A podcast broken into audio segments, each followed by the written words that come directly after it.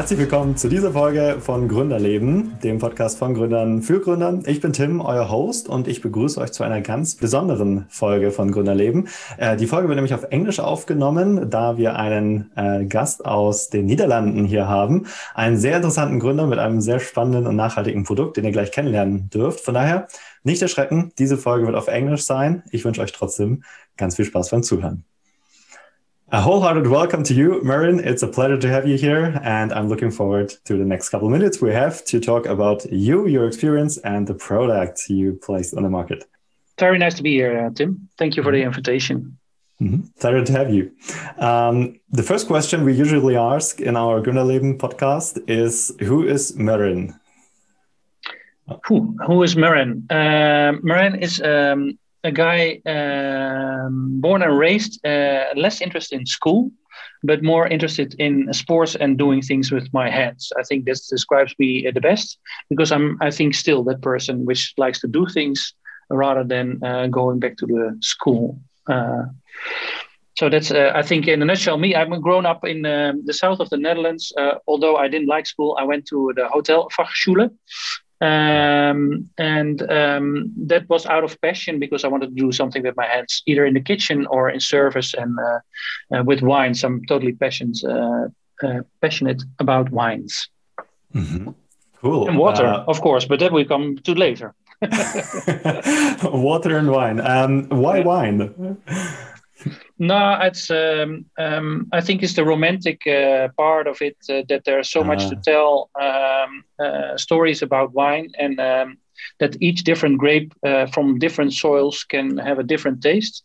I was really fascinated about it. Um, I, I, sort of grew up in the restaurant business uh, because out of my own passion, uh, not because my parents had a restaurant or anything, but um, they did organize a lot of parties, which I was part of. So uh, maybe there it uh, came from.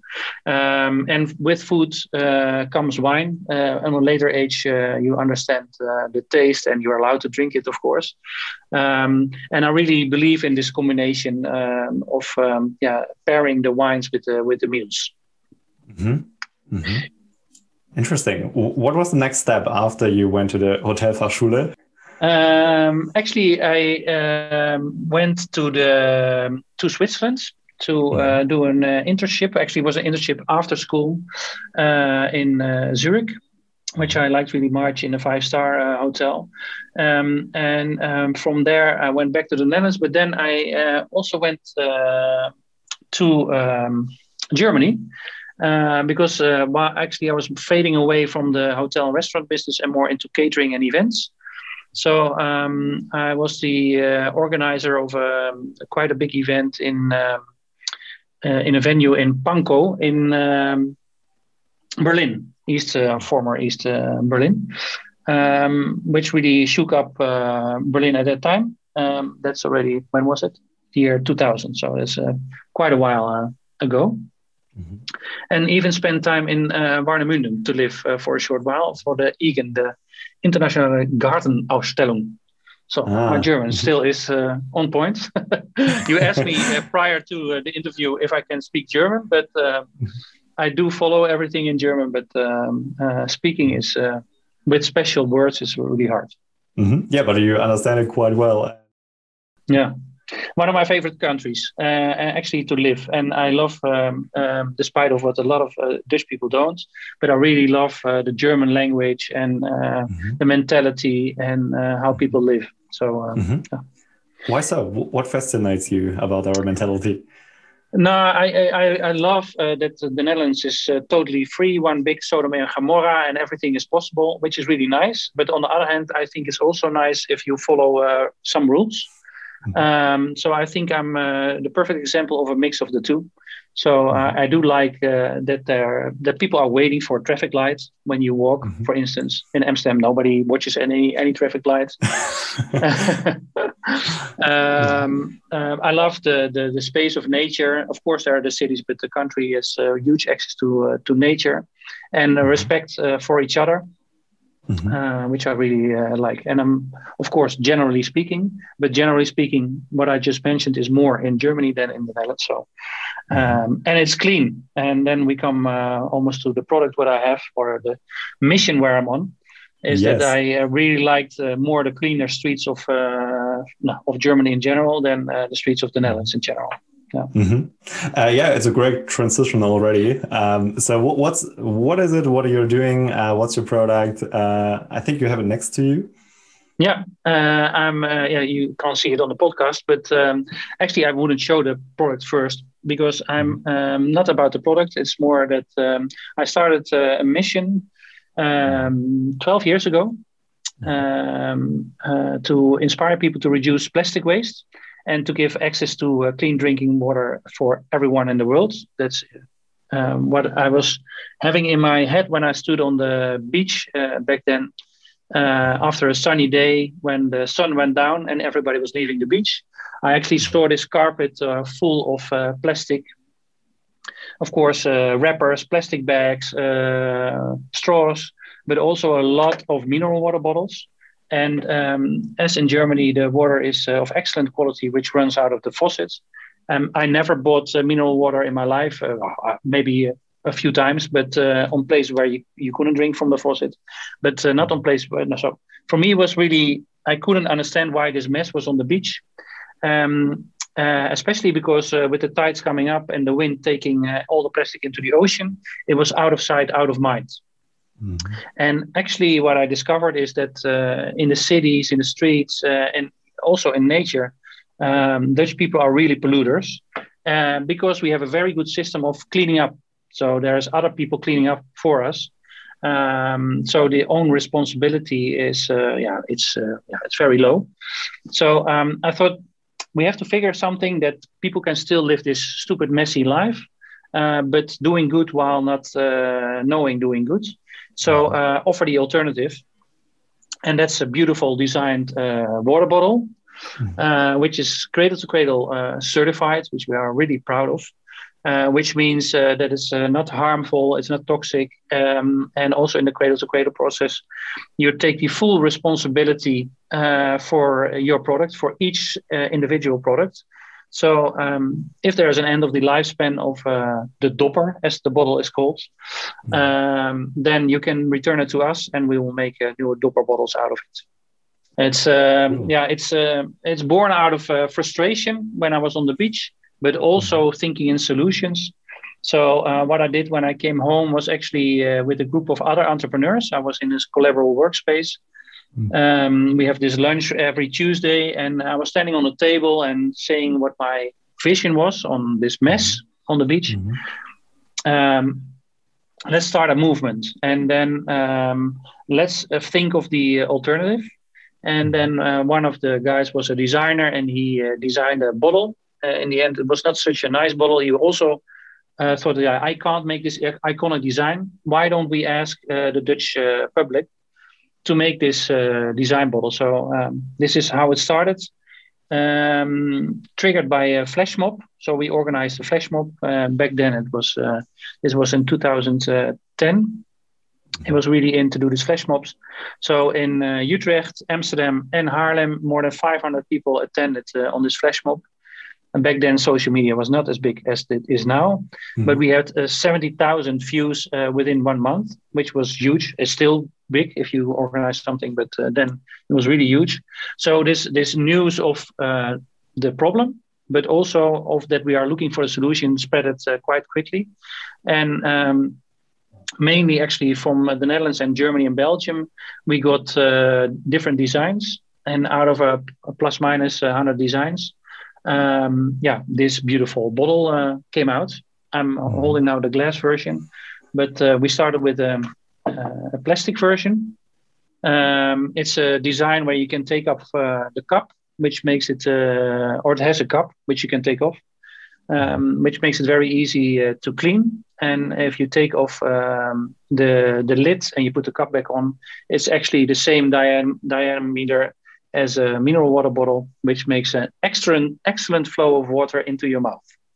So everything is thought through. So you can take the bottle when you go hiking or when you visit the beach, yeah. for example. It's certainly a really nice uh, founding story. And you said you lived in a, or you worked in a collaborative uh, space uh, with other entrepreneurs. And uh, you, you put some pictures in our head uh, mm-hmm. with the pitch you just gave. So um, that's very nice. You certainly know how to pitch, and it's a nice mm-hmm. mission. Um, and certainly not easy organizing a flash mob with 500 participants, right? No, uh, and um, the nice thing was I had no intentions, so I had no um, goals. Of course, in your in your normal life, uh, when you work, you need to have goals, and here I want to go. And it mm-hmm. was more that as much people we can reach, but I had no numbers in my head, mm-hmm. um, which gives also uh, uh no pressure and a lot of freedom. Um, but this was way, way, way more than expected. So I hoped mm-hmm. for this maybe in my back of my head, but it was not even on top of my mind. Um, it was just that, um, yeah, we tried to, to make it as nice and fun as possible. And uh, working together with two dance schools in uh, in uh, Amsterdam and in Haarlem also helped a lot because uh, yeah, girls likes to dance. Um, they are telling their friends they are part of it. It was during uh, the Christmas holiday, so everybody ah. over Christmas could practice. And then on the third of January, on a beautiful day, uh, sunny day but cold, freezing weather, uh, yeah, all these people uh, just showed up. It was really, uh, yeah, I still get goosebumps if I uh, think mm-hmm. about it. Mm. Um, Beautiful picture. Um, yeah, and it's not. Uh, I mean, I can uh, suggest it to any other entrepreneur to do the same. But um, it's it's also the stars and the magic at the moment which is making this happen. So um, on one side, yeah, going for the stars and go for gold could by could be the idea but also don't be disappointed if it's not because then probably the stars were not right at that day so um, mm-hmm. which is also fine um, mm-hmm. but we come back to uh, tips and tricks later but um, this is already part of the line uh, where it's going yeah. Mm-hmm. Cool um, certainly once you once you got the design you got your vision your mission and then you went into not adapting, but production essentially. You knew what you wanted, you had the design ready, and now you just had to get the bottle out there, right? The dopper. Yeah, yeah. And um, um, what, what, steps uh, you encountered on that way? Were there some difficulties? Uh, did it went easy? How was it for you? Yeah.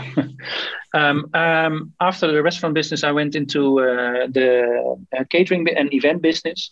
And if you want to have uh, 50,000 caps, you call uh, or you mail uh, to China and uh, you have 50,000 caps five weeks later. Um, or you, whatever you want, a stick to wave or whatever.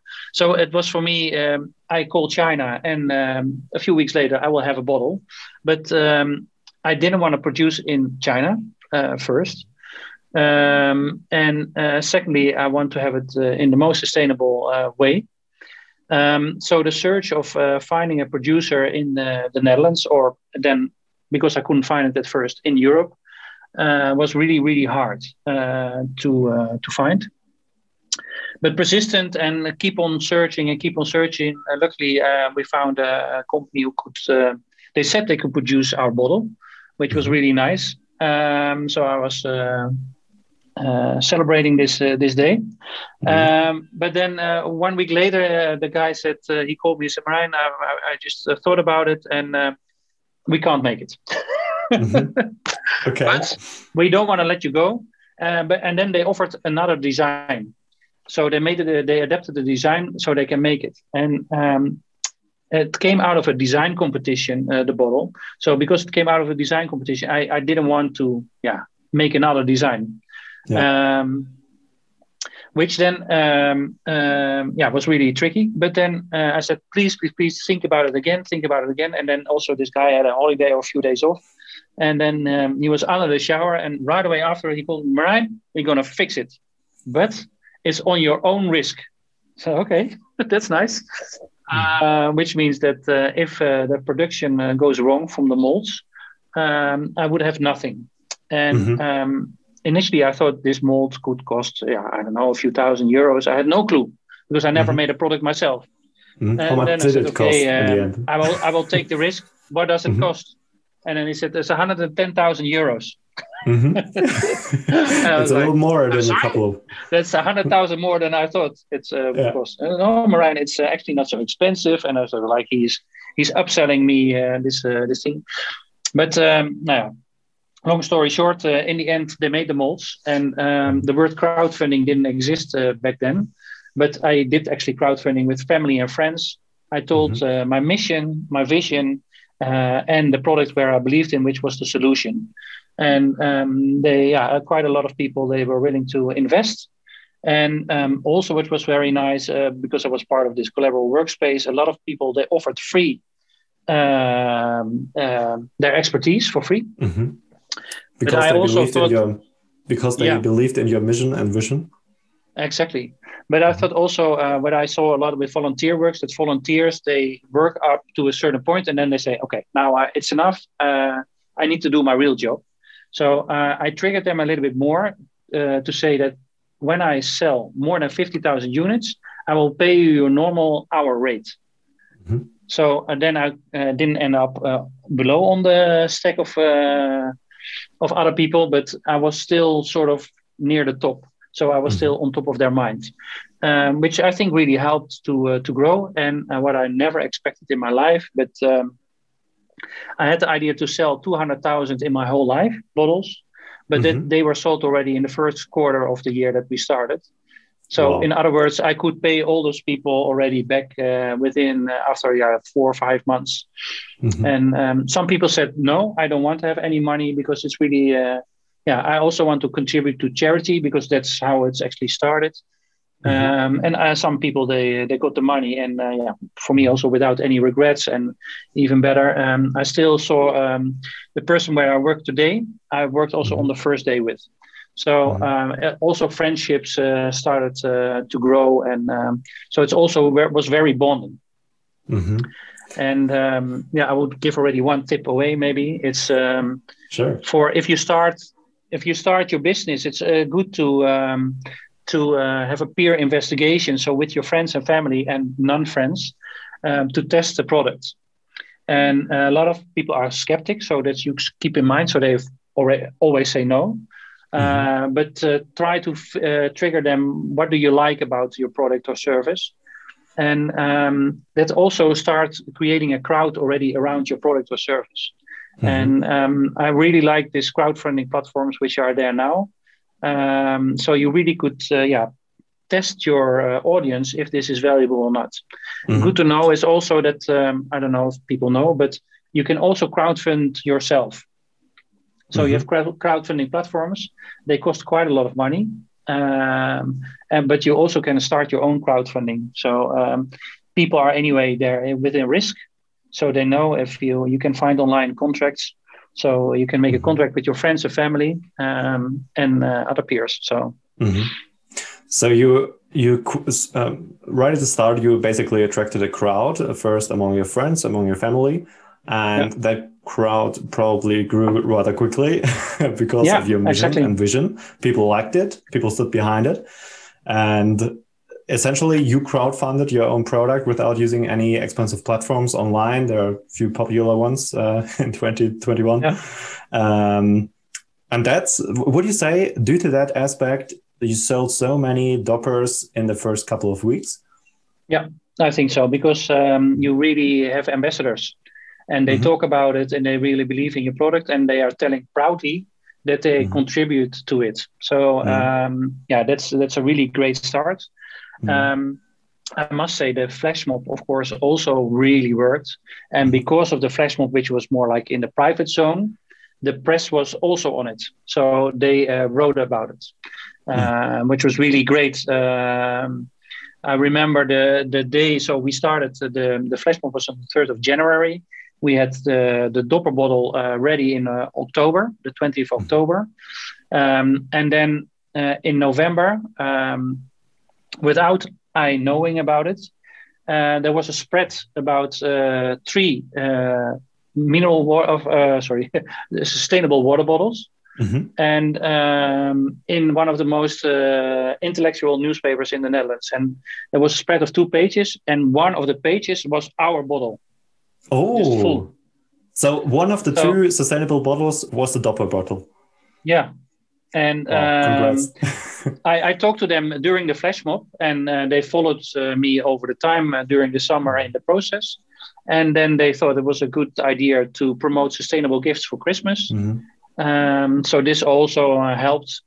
And I think there's one magical por- person which I still love to meet one day, Mhm. because uh, from one school in the in Amsterdam, um, there were kids running to one of the shops. We only were selling in one shop in Amsterdam to this one shop Mhm. near to the school, and um, I I was just uh, driving up and down to the factory and bringing more boxes into the shop, like almost every day. Mhm. And um, yeah, there's of course this popular boy or girl uh, who started this uh, like waving with uh, the bottle, and Mhm. then the whole class, and then the whole school, and then all the friends. And the, uh, so it was spreading in Amsterdam at first, Wow. which was really amazing. Mhm. Yeah. So essentially, you had a great product, you had a great vision, and you organized a flash mob, which is a lot of free marketing essentially. Then you got a place, a spot in the newspaper, um, and you got young influencers uh, promoting Exactly. your product because they were excited by it.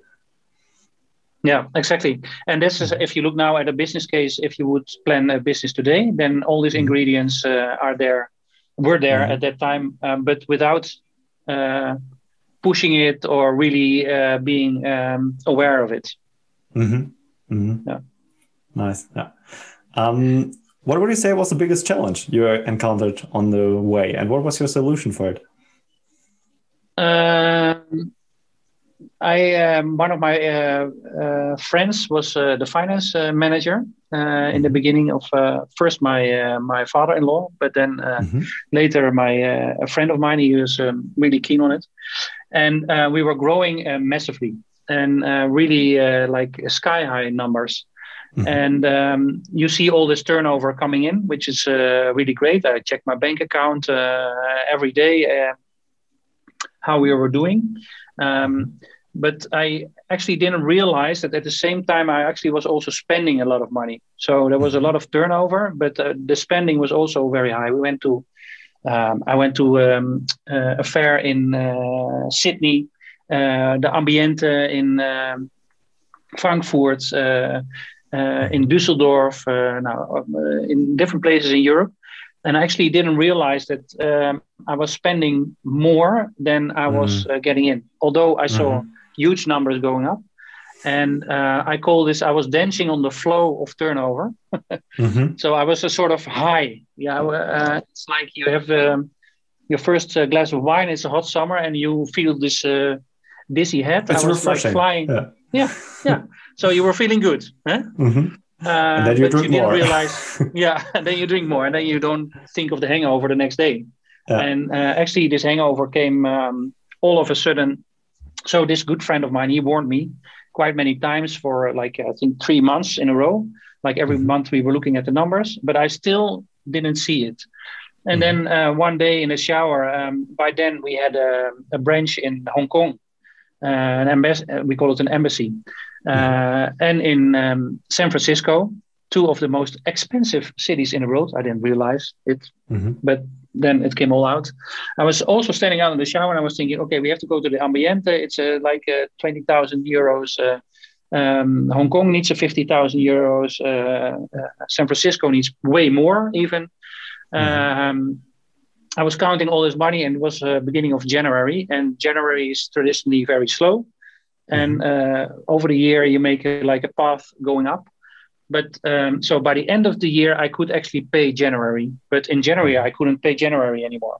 Mhm. So uh, this was in 2014, and um, it was really it struck me uh, finally, but Mhm. just in time. So we were on the edge of uh, of bankruptcy, and um, we had to uh, give a hold on to uh, I think two people. Uh, but then luckily uh, the months again went up, and we were really careful with our spending our money. So um, yeah, it was um, it was a very very hard time. Um, um, I was also in a relationship crisis at the same time, so uh, Oh. it was uh, it was really really hard. Mm. But um, yeah, and and of course in the end it's really easy to say at the end it came all out fine. But um, uh, for two years it uh, was a mental struggle. Not uh, Mhm. so the company went already rapidly back into normal, but um, a mental struggle for me that I've really failed. Mm-hmm. And um, um, then I started uh, with so my solution to this uh, was, of course, uh, listen to um, everybody in surrounding, especially the finance manager, mm-hmm. but also listen to um, to uh, people outside of the company who can really give a clear vision on what you're doing because you're living in your own bubble. Mm-hmm. And um, so you can only reflect with your own bubble people mm-hmm. uh, but it's good to step out of your bubble and uh, talk to other preferably other entrepreneurs mm-hmm. um, i have a um, uh, one an older man which uh, did it all already and he earned all his money he went bankrupt also uh, i think once before um, so he had hard times he had good times he saw it all and um, I had a very young entrepreneur, which is uh, was really on the high of success, but mm-hmm. he was really um, risk uh, avoiding risks. So mm-hmm. he he made his business by actually controlling his business to the minute, to the precise uh, second. Um, so I had uh, like people, uh, two people who had it all, and I had uh, a mental coach, which I really needed it uh, to get my own body aligned. Mm-hmm. Um, so I think this was really a solution for me, but it's also a recommendation to do it before you get mm-hmm. um, sort of sick uh, from your own mm-hmm. company. So both watch your own mental health and your yeah. physical health, but also keep your finances in check and listen to the people yeah. that are managing it. yeah, yeah, and especially uh, your own. Uh, yeah, that sounds a little bit holistic here. Your your chakras, your chakras, and that you're really your body is aligned. Because uh, mm-hmm. I got a lot of tips to go to do sports, Mm-hmm. But I didn't even have the power to do sports. And it was not, I know sports helps to feel better. Mm-hmm. But first, your uh, mental state needs to be right before you yes. can do yes. run a marathon. Yeah. Yeah, I mean, if you're already uh, down and out of energy, you can't do sports to regain more energy for the next days. No. You first have to be mentally aligned. It's an important yeah. part a lot of entrepreneurs forget. Uh, yeah. So, yeah, thanks for mentioning that one. yeah. Do you have other tips? Uh, so the, we are at the end of the podcast episode. Sadly, the time flew. but do you have yeah. other tips for founders out there, maybe especially young ones? No, um, yeah, it's uh, test your product, what I actually already mentioned, uh, mm-hmm. with your peers around you, your friends around you. Um, and at a certain point, uh, uh, make a step and make it visible for yourself. I once put a red uh, line uh, on on the carpet, and I really stepped over it. So this is a new step. I'm going to the new a new life. Um, that's good to do not once, but you can do it with everything what you do. That you realize that you're making another step, because then mm-hmm. you can also celebrate a step or rethink a step. Uh, mm-hmm. But that you always think of making steps forward.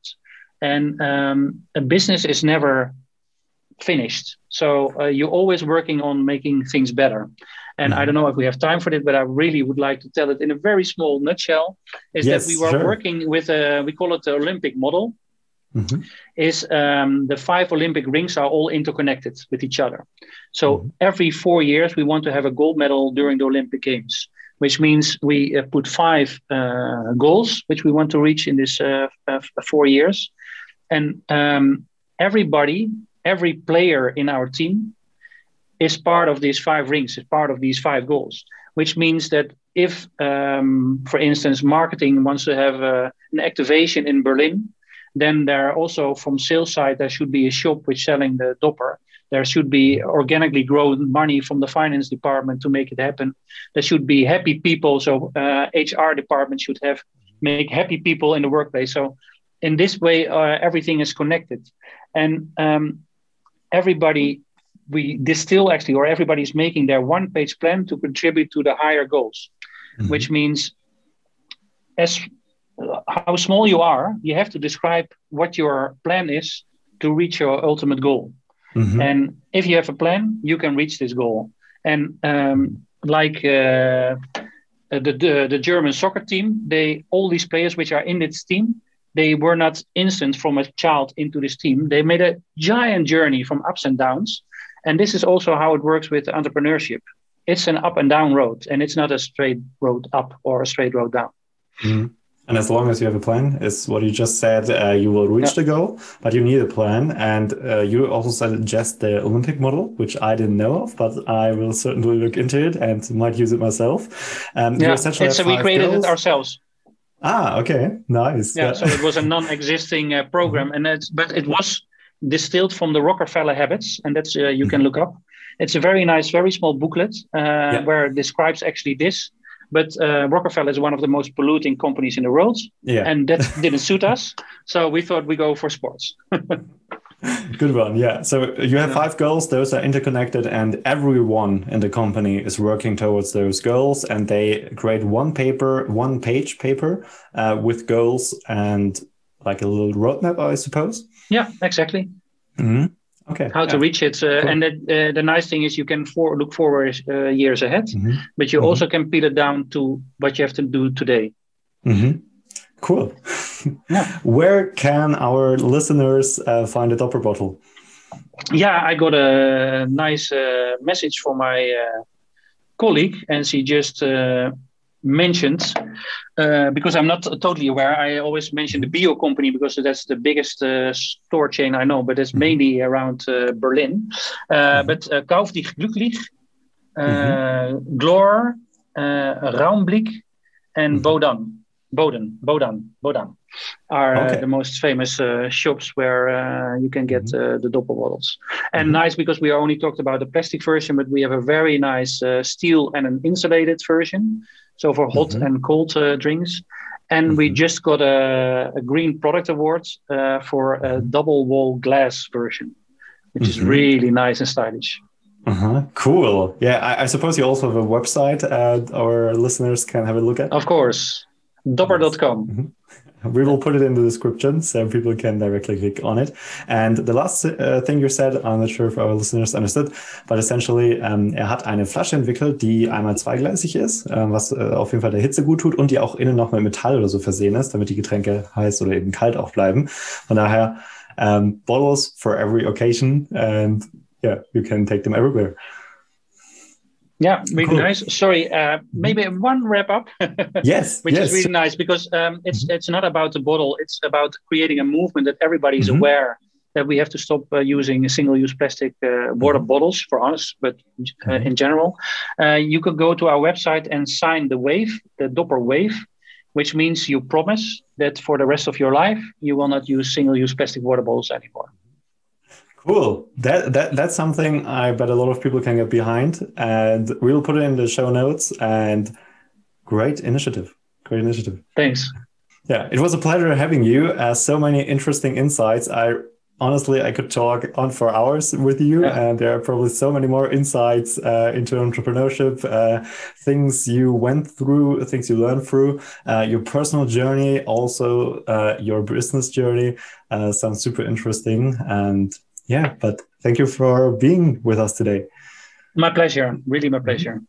Good Is luck. Is there a way for uh, our listeners to get in touch with you online or social media? Yeah, for sure. Like Please, um, um, because my name, my name will be spelled in the, in the podcast. Yes. Mm-hmm. Um, if you Google it, you will come on uh, Instagram and uh, on uh, LinkedIn. Mm-hmm. Cool. We will also put those into the show notes so people uh, people can get in touch with you. Once again, thank you very much for your time, for your insights, and it was a pleasure having you. Thanks a lot, Tim. Bye, Tim. Bye.